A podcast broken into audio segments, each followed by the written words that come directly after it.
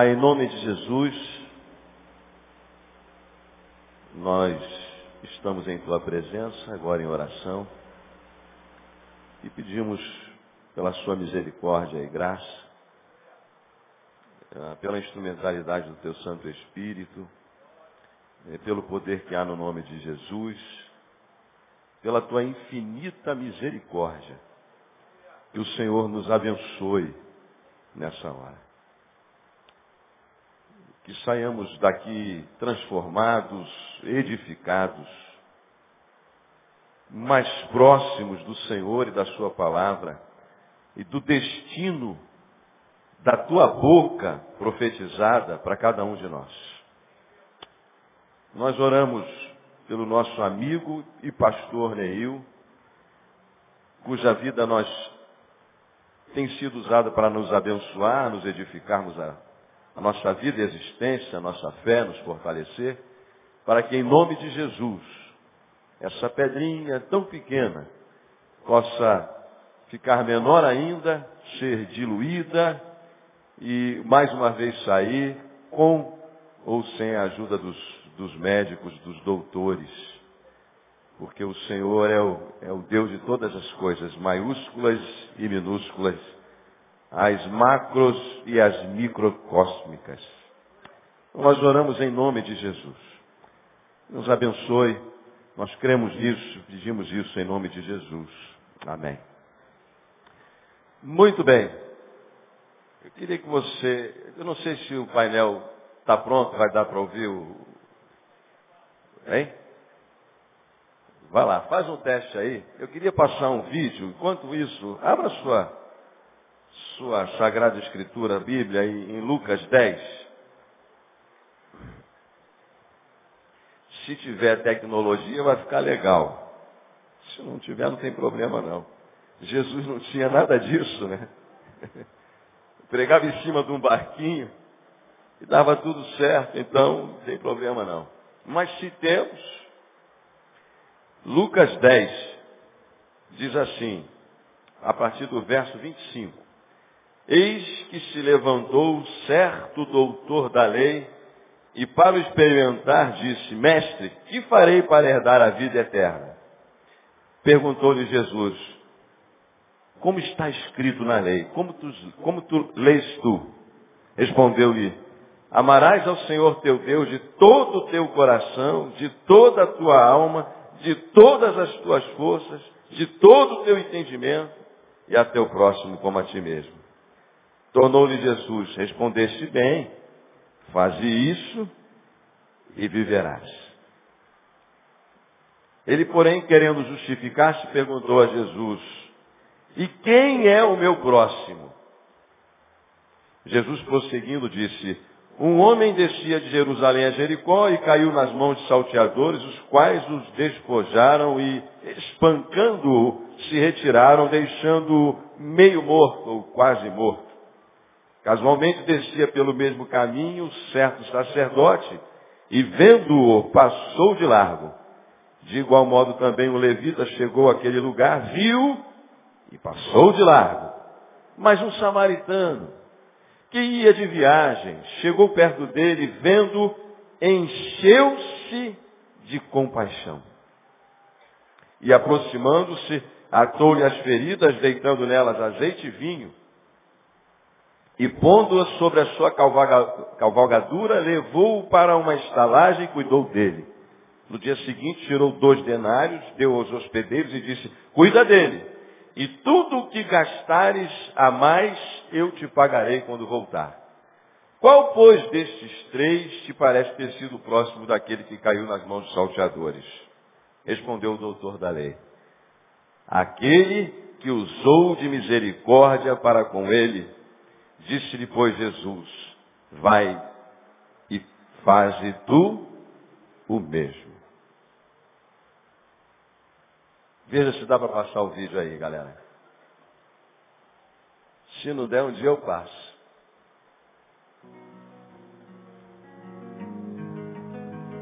Tem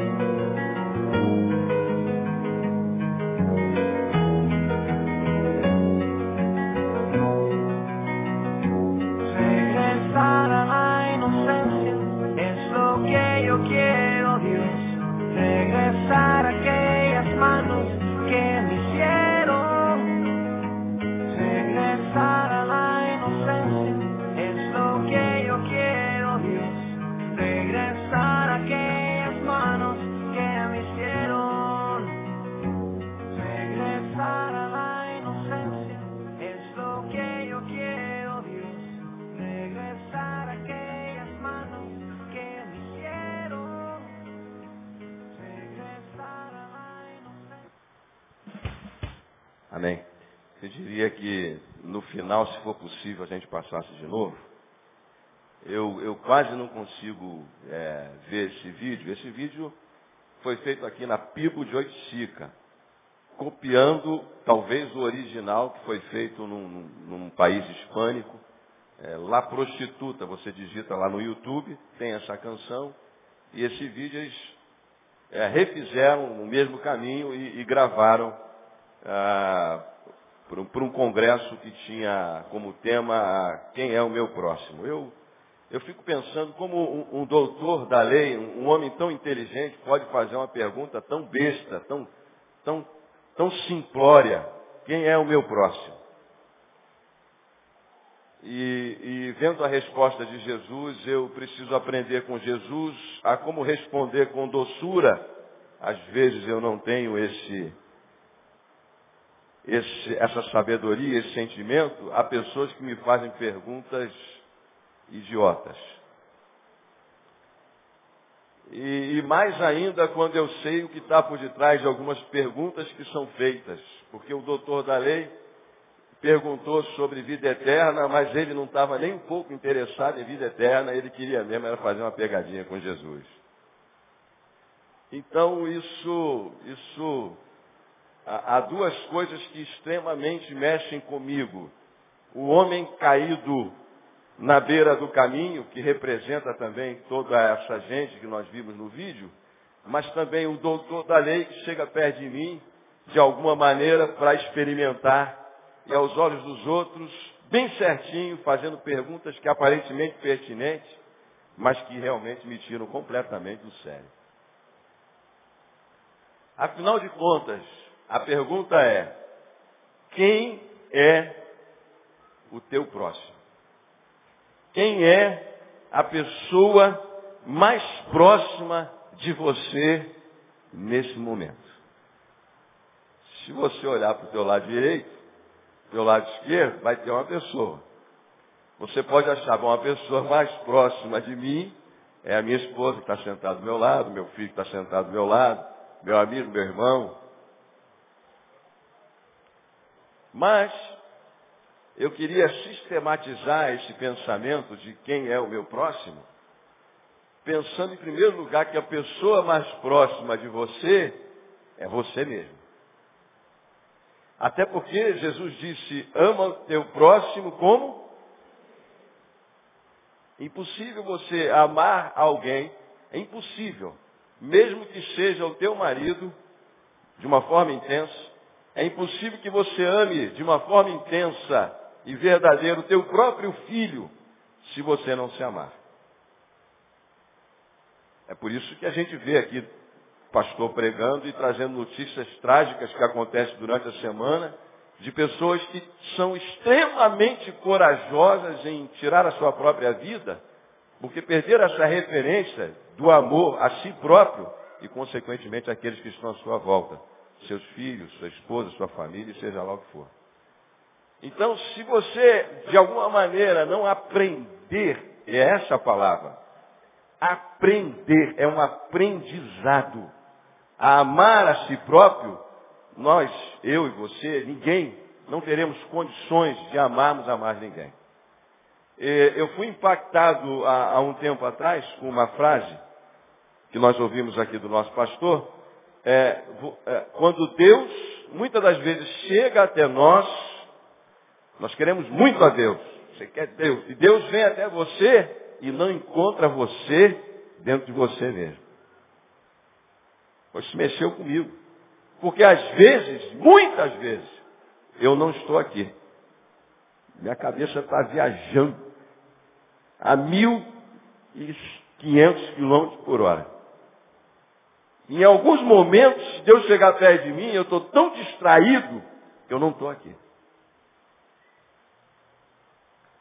A, a recomendação a, que a gente encontra sobre esse cuidado de nós mesmos, por exemplo, lá em Atos 28, 20 e 28, é assim, cuidai, pois, de vós mesmos e de todo o rebanho. Palavra dada aos pastores e bispos de Éfeso. Não tem como nós, por exemplo, líderes de pastores, não cuidarmos da nossa saúde, da nossa vida e existência, primeiro, e, e depois cuidar e amar as outras pessoas. Então, primeiro eu. Quem já viajou de avião sabe disso. Quando tem aquelas recomendações de segurança, ao cair a máscara, o que, que diz a, a aeromoça? Ah, primeiro colocar em quem? Em você.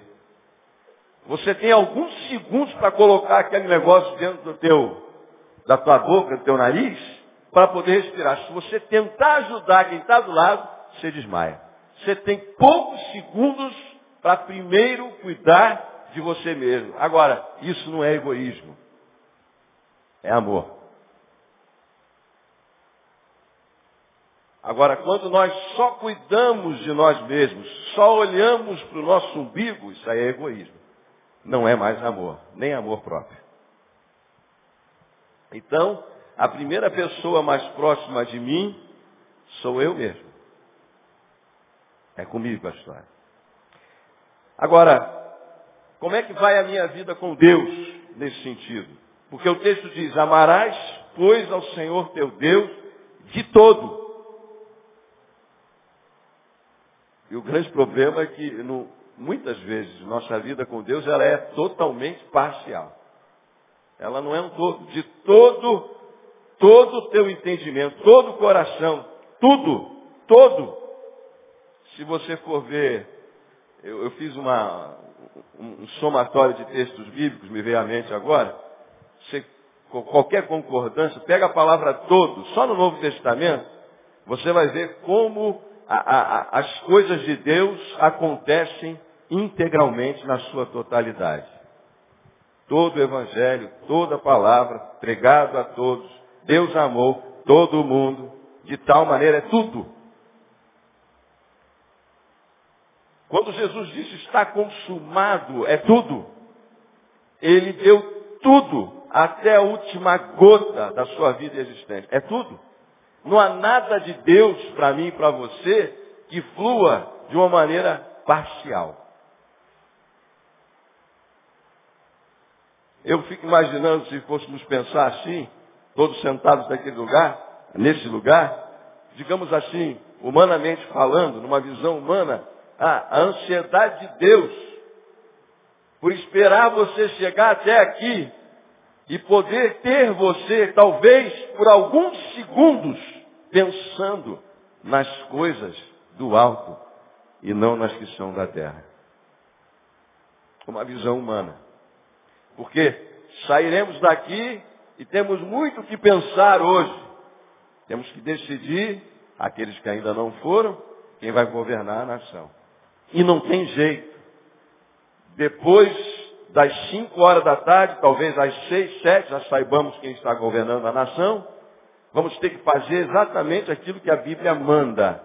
Orar, interceder por aqueles que governam sobre nós. E pedir a misericórdia de Deus. Quer gostamos, gostemos ou não do partido, da pessoa, das propostas políticas, a nossa atitude e ordenança será de intercessão e pedir a graça de Deus pelo nosso país e aqueles que nos presidem. Como vai a tua vida com você, tua vida com Deus, a tua vida com os, com os teus desejos? Segundo Pedro 2,9 diz que nós somos escravos daquilo que nos domina. Ou seja, podemos estar aqui diante de, de uma centenas de prisioneiros, livres sob o ponto de vista humano para chegarem até aqui, mas existencialmente aprisionados por sentimentos dos mais variados possíveis. E Deus quer, em nome de Jesus, que você seja totalmente liberto, integralmente livre na sua presença. Como vai a sua vida com você mesmo? A primeira pessoa, então, mais próxima de nós, somos nós mesmos. E a segunda pessoa mais próximas de cada um de nós, de mim. Quem seria a segunda pessoa? Se fôssemos pensar fisicamente, seria uma que está do teu lado direito e a segunda que está do teu lado esquerdo, talvez a que esteja atrás. Mas eu diria que a, a segunda pessoa mais próxima de mim é, na realidade, a minha família. Primeiro, a minha família física, que, onde a gente nasce e convive. E a segunda, a família espiritual. Ah, por que, que o senhor está falando isso, pastor? 1 Timóteo 5,8 diz que se alguém não cuida dos seus, especialmente da sua família, tem negado a fé e é pior do que um incrédulo. Então o camarada chega na igreja, ele faz parte do. Ele vai para o vale do Jequitinhonha, vai para o vale do Iangabaú, vai para o vale do. vai para o Haiti. Mas a sua volta, ele não consegue cuidar dos seus próprios familiares. Ele não consegue integralmente amar um primo, um irmão, um tio. Vive em litígio. Esse tipo esse tipo de, de ação externa, para Deus não tem nenhum valor.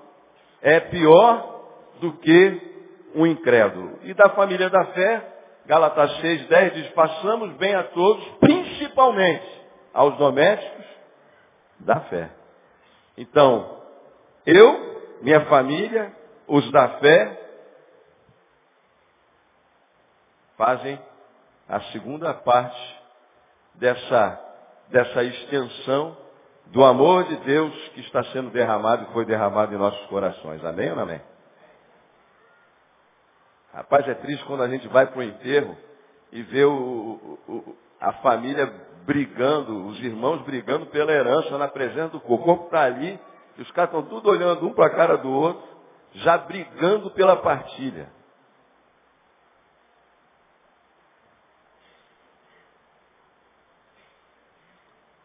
E o pior, muitas vezes, todo mundo crente. Crente que é crente. Tudo gente consagrada, tudo bonito, tudo cheiroso.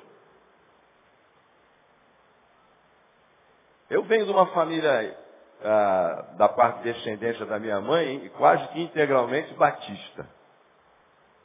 Quase todos, todos. Tios, pastores, etc e tal. Mas a minha avó foi enterrada como indigente. Porque nenhum filho da mãe quis enterrá-la, porque não queriam gastar dinheiro. Vocês pensaram em outra coisa, né? Ninguém quis gastar com o enterro da própria mãe. Estão tudo lá de joelho na, na igreja, cara. Que troço é esse? Que fé é essa? Coisa de doido. Sabe, essa história e esse episódio fantástico de Jesus com esse doutor da lei faz com que a gente perceba que, a bem da verdade, o que conta para Deus e para Jesus não é o quanto você conhece a palavra. Não é o quanto você consegue comparecer todo domingo na igreja para ouvir a boa palavra de Deus através dos pastores dessa igreja. É o quanto que essa palavra consegue gerar em você vida para no caminho da tua existência ela frutificar. O doutor da lei sabia tudo. Ele, Jesus disse, você respondeu direitinho. Você conhece tudo direitinho. Agora vai e faz do jeito que você aprendeu. Aí ele dá uma de João sem braço e faz essa pergunta, ao meu ver, muito simplória para um doutor. Mas quem é o meu próximo? Eu não sei. Se eu soubesse, e Jesus então conta a parábola. E eu ouvi de um grande pregador que todos nós temos um momento sacerdote, levita, e todos nós temos um, um momento samaritano, e, e às vezes, quem sabe, um, um, também temos, infelizmente, esse um momento é, que estamos sendo sucateados, ou, ou fomos alguém nos subtraiu alguma coisa e nos feriu. Estamos à beira do caminho, machucado, e ferido. Todos esses momentos fazem parte da nossa vida e existência. Nós temos que trabalhar todos esses momentos. Eu também ouvi que há aqui nesse texto, pelo menos, até escrevi aqui, algumas filosofias de vida bem vividas por cada um de nós. O primeiro, a, a, a dos, dos salteadores, diz assim, o que é meu, é meu. E o que é teu, também é meu. O que é meu é meu, e o que é teu, também é meu. Ou seja, o cara não respeita ninguém, se ele puder levar, ele leva vantagem em tudo. A do sacerdote do levita é o seguinte, o que é meu, é meu. O que é teu, é teu. Eu não tenho nada a ver com a tua vida. Que se dane, se vira. Sacerdote do levita. Dos doutores da lei. E a do samaritano seria a seguinte, o que é meu, é meu mas também pode ser teu, se você realmente vier a precisar. O que é meu é meu, mas também pode ser teu. É quando não nos deixamos possuir, como vimos aqui várias vezes, por aquilo que temos. Nós podemos compartilhar em algum momento com alguém que está, que encontramos no caminho. Amém ou não amém? Então, a primeira pessoa que nós mais próximas somos nós mesmos, a segunda são os nossos familiares, nossos irmãos, na fé. Vejam lá em Atos dos Apóstolos que a igreja que impactou o mundo era aquela que tinha tudo em comum e repartiam o pão. Comiam com singeleza um nas casas dos outros. Eu pergunto para você, qual foi a última vez que você comeu na casa do teu irmão aí? Um irmão teu aí. Diz para o irmão que está do teu lado, ô irmão, e convida para almoçar na tua casa. ô irmão, compartilha a tua comida comigo. Hoje vai ser bravo, né? Domingo é complicado até para gente comer quando chega em casa, não tem nada. Ah, é. Eu, eu vou sair daqui, vou receber visita lá na, na, minha casa, eu vou comprar dois frangão daquele que os cachorros e, a, e os gatinhos ficam olhando, né? Vou resolver a parada. Gente, eles tinham tudo em comum. Tudo, tudo, tudo, tudo, tudo. É, me parece que a única coisa que nós que cremos temos em comum talvez seja a fé. De que há um só Deus, um só Senhor, um só batismo. A fé de que a palavra de Deus é a palavra de Deus, mas nós não temos nada em comum. Aliás, nós temos, mas não vivemos esse comum. A, a, a diferença está na prática. O que impactou o, a, o mundo de, de até então, com aquela igreja embrionária, pujante, era ter tudo em comum. Deixa eu dizer para você, nós desenvolvemos lá em Porto Alegre, um, um, há uns, uns dois anos, um projeto chamado Semear. O que, que era o projeto Semear? Era muito simples. Você come banana? Quantos come banana aí? Bem, amém. Todo mundo come banana, a maioria. Sim, pois é, você vai no supermercado comprar banana, eu também vou. Só que a banana que você vai comprar no supermercado, ela custa dois reais, quem sabe, o quilo. Mas lá no Ceasa, ela custa 70 centavos. E nós morávamos a cinco minutos do Ceasa. Sete. E você sabe que igreja não tem jeito, tem, toda hora tem gente querendo cesta básica e comida. Famílias, às vezes, que estão desempregadas internamente na igreja, pessoas que batem na igreja toda hora. Nós tivemos o seguinte projeto, um projeto comunitário.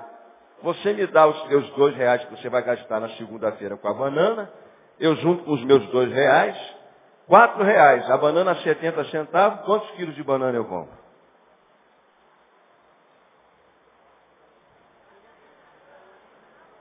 Um montão, né? Bem, eu te dou dois quilos de reais pelo ter um quilo de banana, recebo dois quilos e ainda fico com mais dois e meio, três, para distribuir para quem não tem. O problema está na prática. Olha o trabalhão que dá esse negócio. Nós não temos vida comum. Se tivéssemos, Se fôssemos um pouquinho mais unidos, nós poderíamos fazer muito mais. E por aí vai. Quem é a terceira pessoa mais próxima de mim? Todo aquele que eu encontro pelo caminho e de alguma forma precisa de mim e de alguma forma eu posso ajudar. Sabe, ah, os ministérios, os principais ministérios que Jesus, que Deus quer que exerçamos, eles não estão nos cargos que são é, ele, elegíveis dentro de uma comunidade, dentro de uma igreja. Não. O ministério do Senhor e o Espírito dele que foi derramado por toda a carne está no caminho. Veja que o texto diz que eles estavam descendo, estavam ou não estavam? Descendo de Jerusalém, tinham a adorar.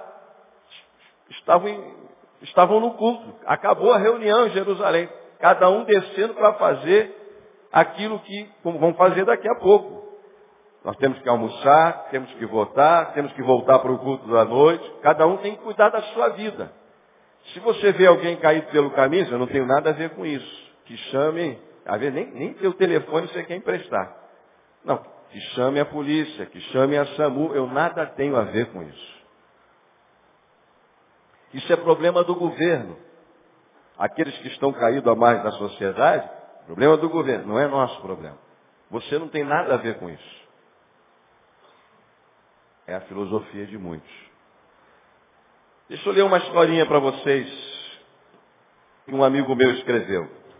Este dia estávamos reunidos na igreja, em meio aos cânticos, bem como orações, eram para que Deus viesse nos visitar naquele lugar. Este era o desejo. Depois de um período de clamor, de repente adentrou naquele salão um homem maltrapilho, vestes sujas, mal cheiroso, aliás, insuportável. De fato, foi constrangedor ver aquela atmosfera de adoração e súplicas pela presença de Deus se desfazer tão rápido. Os adoradores pararam de adorar, os intercessores deixaram de interceder e houve um esvaziamento sintomático. Tão depressa mudou-se o cenário. Compromissos começaram a aparecer. Quem estava ali despreocupado com o horário agora tinha alguma agenda a ser cumprida.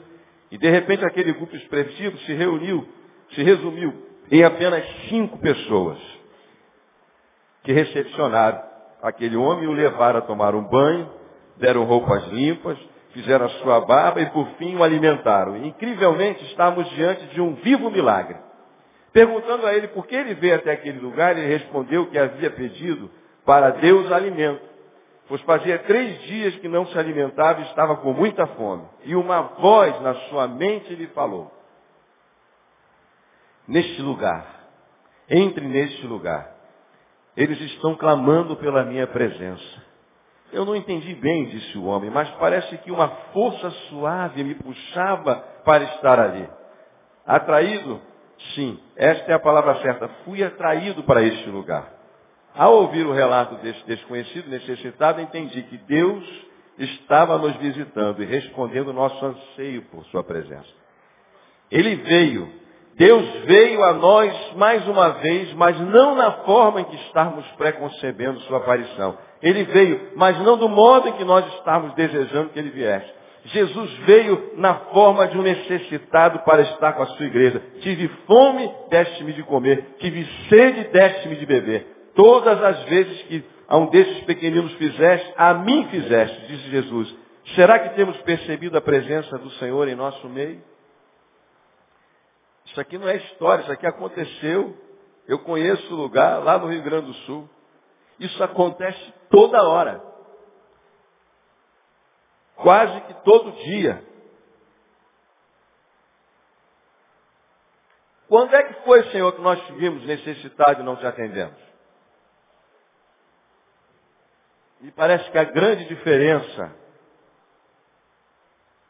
do Evangelho não é o quanto nós sabemos, não é o quanto nós acreditamos, é o quanto nós podemos praticar esse amor. Eu ouvi a história de uma adolescente aqui na toca, foram os meus filhos que me contaram, viu? Eu só não sei quem é o adolescente. Estavam tendo um momento de oração, viu? E estava todo mundo de olho fechado. Deus, Deus, uma, uma menina empolgadona. Deus, vem, Senhor. Toque em mim, Senhor. Eu estou aqui, meu pai. Aquela, todo mundo orando. Aí, de repente, alguém chegou perto dessa menina, queria falar algo com a menina, e tocou nela. Essa menina deu um berro. Ah! Ela achou que Deus tinha tocado nela realmente. Sabe, a gente perde a presença de Deus e às vezes nós nos assustamos com a maneira como Ele vem até nós. Gente, deixa eu dizer para você, eu... É, é impressionante. Eu... Algum tempo atrás, eu, eu já recebi muitos mendigos na igreja. Muitos mendigos. Eu recebi uma vez, esse foi um dos primeiros, lá 15 anos atrás, Varley. Rapaz, o cara fedia tanto. Se juntasse todas as fezes de todos os animais do zoológico num quarto, e você entrasse dentro desse quarto, aquilo era perfume para o cheiro daquele cara. Porque ele fazia, talvez há muito tempo, todas as suas necessidades sem se desnudar daquela roupa toda encardida, e eu descobri que aquele camarada foi um, um, um, um, empresário rico, um cara rico, que se desiludiu com a vida. O cara podre, o cara fedia muito. Era difícil de suportar. Ele entrou, eu estava ministrando nesse dia, eu pedi que ele entrasse, ele sentou. Todos que estavam em volta no banco, uma fileira, num grupo todos tiveram que se levantar e sair. Ele ficou sozinho sentado entre os bancos. Eu me lembro de um casal de carioca que estava lá, que a, que a esposa dizia para o marido, seu Wilton, Wilton, você pisou em alguma coisa? Ele disse, não, não pisei não, Lúcia. Foi, é você. Ela olhava, não, não fui eu. Milton, é você. Olha esse calçado direito, você pisou. disse, não, não pisei nada, Lúcia. Está tudo direitinho. E eles ficaram ali. Aí eles perceberam o que estava acontecendo. E eles decidiram, para dar um bom testemunho, gostavam tanto de dar um bom testemunho. Estão entendendo? Decidiram ficar ali, mas chegou um momento que ele já estava sentindo um gosto ruim na sua boca. O choro, o cheiro estava impregnando a, a, o seu paladar. Não teve jeito, ele teve que sair. Tentei dar um banho no indivíduo no final do culto. Quem quer? Quem vai conseguir dar banho num cidadão desse? De jeito nenhum. Foi embora. O ano que antecedeu minha vinda para cá, eu compartilhei isso repentinamente na última mensagem que aqui preguei. Eu recebi um outro em 2000, nós estamos em 2010, 2009.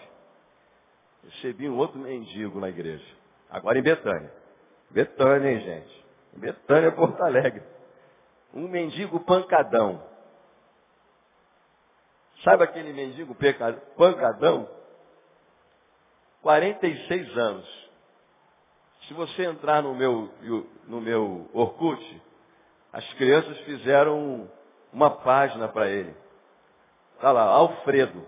Você vê a foto dele, com o cabelo cortado. Aí embora. Já estava o cabelo cortado? Não, estava. Já um pouquinho grandinho. Mas levamos três meses para dar um banho nesse cidadão. Para convencer ele que o banho é um negócio importante. Ele não tinha noção nenhuma de espaço temporal. Que dia, mês do ano. Houve um dia que um, um saradão, um desse pessoal cheiroso que tem dentro da igreja, quase, um negão fortão, quase espancou. Os caras só não apanhou porque eu estava presente. Por quê? Ele pegou um papel, depois de comer algo, que nós o demos, e jogou na calçada. Pedido para ele pegar o papel, ele não quis pegar. Quase apanhou. Quando ele me pediu um novo sanduíche, eu disse para ele, eu te dou. Mas você tem que pegar o papel e colocar no lixo. Ele disse, mas o papel já voou. Você vai lá, pega o papel e coloca no lixo. Ele foi lá, pegou o papel. Sabe esse cestinho de lixo que tem na rua, né? Aí ele parou em frente ao cestinho de lixo. Olhou para dentro do cesto de lixo. Botou a mão dentro do cesto de lixo. parou, olhou de novo e jogou o papel. É que do lixo ele tira as coisas, ele não coloca nada. Vai bater no cidadão desse. Rapaz, eu tive um problema tão grande lá com alguns irmãos, até reunião fizeram com o pastor. Tinha que disciplinar o indigente. Porque ele jogava beijo para as meninas. Rapaz, o que eu tenho de gente, tudo engravatado, cheiroso e bonito, vestido, com Bíblia, conhece a Bíblia de Gênesis Apocalipse dentro da igreja. E o que mais faz quando está na rua é mexer com as mulheres. E eu sei disso. Sentado lá comigo, querendo execrar o pobre do mendigo que está começando a frequentar a igreja. E é pior do que aquele mendigo safado. Só que ninguém sabe. Para a igreja é doutor da lei. Ou é o doutor da lei.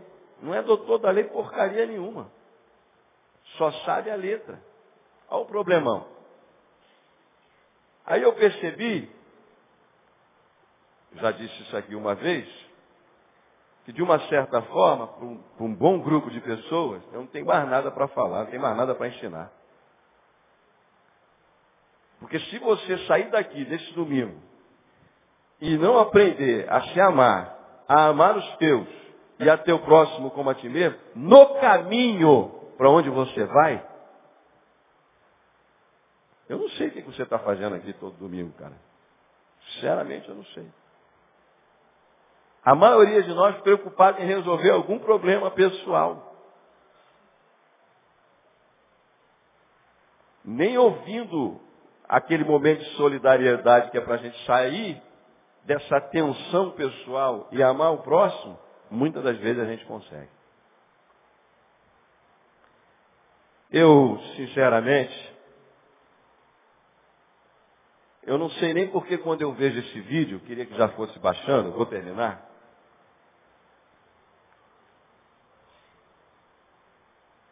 Me emociono tanto um dos meus melhores líderes na igreja, era um ex-chefe de cabaré casado com uma das suas prostitutas, operoso chefe de família, um dos caras mais abençoados que eu tinha na igreja. Um dos mais amorosos e generosos.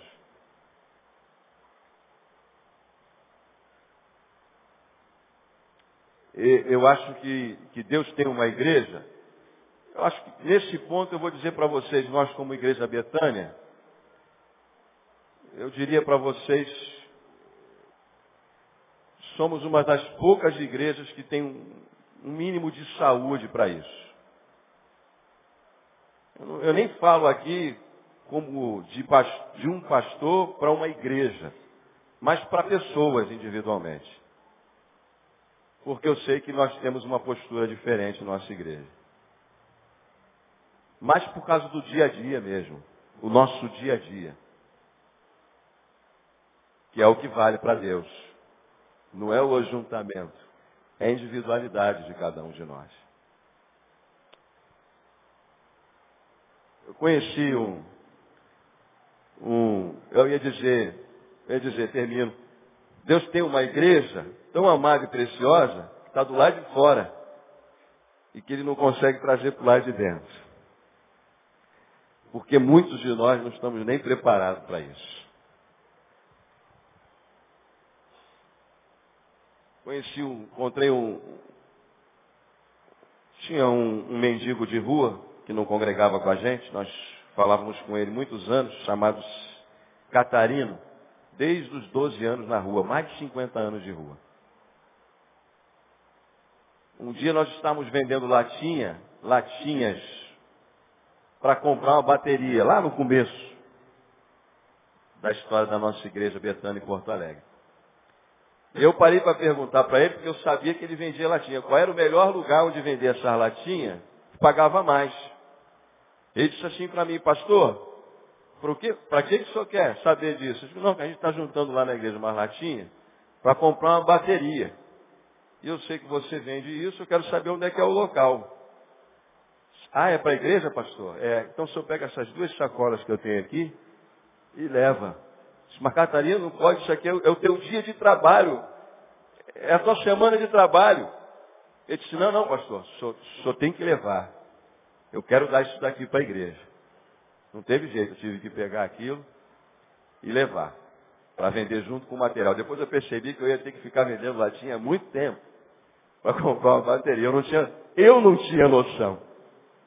Nesse sentido, eu era sem noção. Você sabe o que aconteceu com Catarina? Algumas semanas depois, uma loja, Trópicos, de um grande shopping de Porto Alegre, o encontrou na rua e o tomou para modelo para vestir com uma daquelas roupas e, e fazer uma campanha publicitária e deram comida e um cachê para ele. Eu pergunto para você, quem é que viu, além de mim, a oferta que esse cidadão fez lá na rua? Não estava dentro da igreja não, irmão. Estava na rua. Deus viu. E abençoou o cara. É, irmão. Todo dia eu passo Passo por ele, cumprimento ele, paro para conversar e disse, pô pastor, uma grande igreja em Porto Alegre. Fui tentar entrar naquela igreja ali, que eu conheço os pastores. Não me deixaram entrar. Eu disse assim, a próxima vez que você quiser, eu, disse, eu nunca mais entro nessa igreja. Nunca mais eu entro. Eu disse, quando você quiser entrar naquela igreja, eu vou junto com você. Nós vamos entrar juntos. Ele disse, não, pastor, naquela igreja. Eu nunca mais vou colocar os meus pés. Só porque o cara anda meio sujo. Esse não é dos piores, não. Esse consegue olhar no teu olho e conversar, ler jornal todo dia.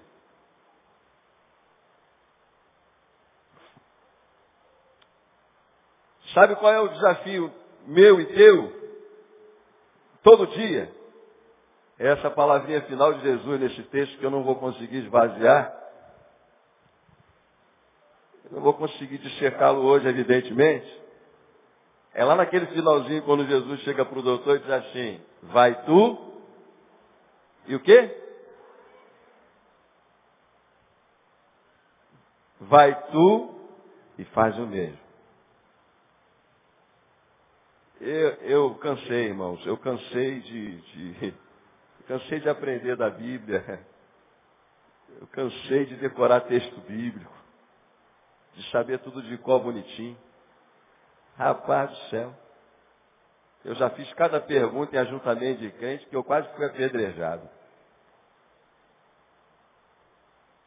Vai tu e faz o mesmo. Que Deus nos abençoe. Se for possível, a gente vê este vídeo de novo, a gente encerra com ele, eu passo a palavra para o pastor e agradeço a Deus, como bom pentecostal, a oportunidade Aleluia. Glória a Deus. Que bom adoecer para poder ouvir, não é verdade? A gente às vezes não entende o caminho de Deus. É, você pregou um sermão e como ouvinte, queria te dizer três coisas que eu aprendi. Ah, os irmãos estavam pedindo a manifestação de Deus e Deus se manifestou através de um mendigo. Primeiro aprendizado, e compartilho com os irmãos. Eu creio, é no que eu creio. Para mim, hoje, é a única forma na qual Deus se manifesta. Através de pessoas. Não creio mais em ajuntamentos, em arrepios, em quedas de voações, sensacionalismos, espiritualismos. Eu não acredito mais nisso. Para mim, Deus só se manifesta através de pessoas mesmo que sejam restos humanos, como nós imaginamos que eles sejam. Então, Deus tem se manifestado na vida de todos os que Ele pede para se manifestar. Só que muitos de nós estamos esperando algo fenomenológico. E Deus se manifesta através do humano. Fica ligado com aqueles humanos que têm aparecido na tua vida. Estava indo para o hospital de madrugada, na, na, na madrugada de sábado, e aguentei uns 40 minutos da dor, falei, nossa, a pedra vai ser expelida. Ela não foi, eu falei, ah, não deu. Aí eu vomitei tudo, muita dor. E eu falei, ah, não dá mais, amor, tem que ir. Aí André foi dirigindo, eu fui atrás do carro gemendo, cada, cada buraquinho que passava era um parto. Paria uns 30 filhos até, até a barra. Meu Deus do céu, que dor do, do inferno é isso. Mas aí, quando a gente sente dor, a gente tem é, tendência a murmurar. Aí eu comecei a glorificar. Louvado seja o teu nome, muito obrigado, Deus, não há dor maior do que aquela que a gente possa suportar. Muito obrigado porque o Senhor cuida de nós. Eu fui exaltando o nome do Senhor, em vez de chorar e murmurar, eu fui glorificando. E André estava dirigindo. E você está falando dessa manifestação de Deus. E enquanto adorava, me veio nítido a sensação no meu coração. Você sabe quem está dirigindo esse carro? Sou eu. Então, quem dirigiu para mim para o hospital não foi Andréia, foi Deus. Só que usou Andréia. Não pegamos um carro na estrada, não pegamos um sinal fechado, não pegamos nada. Foi dez minutos da Taquara até o Barradó. Deus que está dirigindo. Imagina ter Deus como chofer. Pelo amor de Deus, isso é bom demais. A única forma como Deus se manifesta é através de gente. Segundo aprendizado. Ah, o bom samaritano, ele fez o bem e não transformou isso em testemunho público. Ninguém viu, ninguém soube, ninguém imagina. Mas Deus viu. Então, segundo aprendizado, o único que importa ver é Deus. Ninguém mais precisa saber, ninguém mais precisa ver. Faça, porque Deus está vendo. E Ele é o único que importa ver. Ninguém mais. Guarda isso na tua cabeça. Terceiro aprendizado e desafio para a minha vida através desse sermão. Sair da teoria é o nosso grande desafio. Esse é o desafio do cristão. Sair da teoria, do blá, blá, blá. Sair do discurso. Porque discurso, doutores e mestres, a gente tem muito. A gente tem poucos fazedores, poucos praticantes, poucos que saem da teoria e vão para a prática. Agora, é, não julgue nem queira saber se fulano é prático ou teórico. É, tenta você sair da teoria para a prática e ensina em cima desses ensinos que nós entendemos. Saia da teoria para a prática, crendo que Deus é o único que importa ver. E se Deus vir, fica tranquilo. O que necessita você na tua vida, Deus vai dar para você no nome de Jesus. Transforma o mendigo em modelo nacional. Pode transformar você no que, irmão? Eu não faço a menor ideia. Mas ele pode transformar você no que você quiser. O que imagino, dentre as coisas que Lindoval queria dizer que Deus transformou um mendigo no modelo fotográfico, é que Deus pode tudo. Ele pode fazer muito mais abundantemente além daquilo que pedimos ou pensamos. Porque eu duvido que qualquer que seja o mendigo, ele sonhe em se transformar no modelo fotográfico. ah, mas ele não sonha mesmo. Qual é o teu sonho, meu irmão? Qual é o teu sonho? Deus pode realizá-lo, mas tem que sair da teoria e para a prática. Deus nos abençoe com essa palavra, Deus abençoe Lindoval, no nome de Jesus. Vamos aplaudir ao Senhor, mesmo assentados. Vamos orar e vamos sair vendo o vídeo. Pai, muito obrigado por essa manhã tão abençoada que tivemos na tua presença. E à luz do que ouvimos, Deus, nós queremos te pedir. Ajuda-nos a deixarmos de sermos senhores e mestres. Ajuda-nos a sobreviver ao doutor que há dentro de nós. Ajuda-nos a sermos mais samaritanos. Ajuda-nos, ó Deus, a quem sabe sonhar menos com os pódios, para podermos caminhar um pouco mais nos vales. Ajuda-nos a sonharmos menos com a vitória, para quem sabe nós aprendamos a andar com os derrotados um pouco.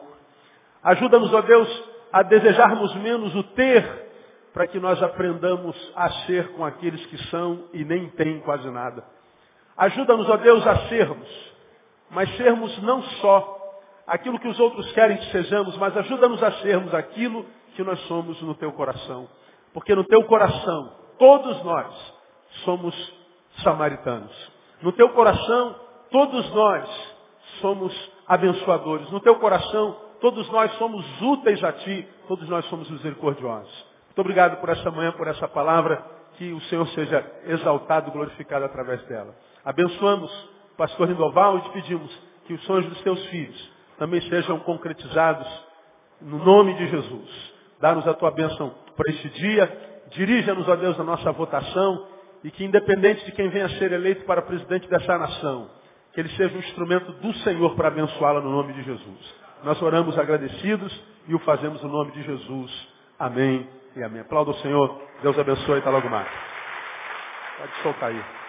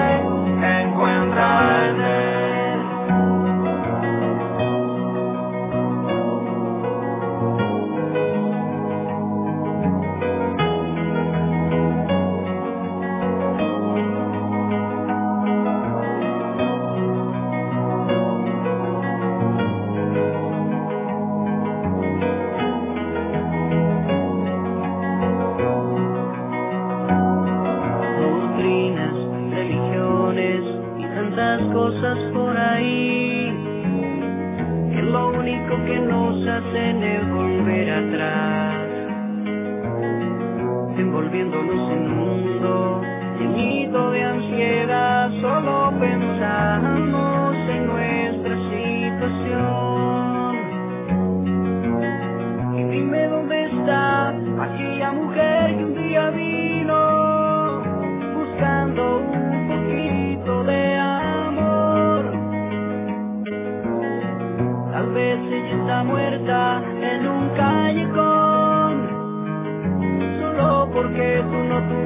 corazón. ¿Dónde está el amor? ¿Dónde está el amor? El amor que declara.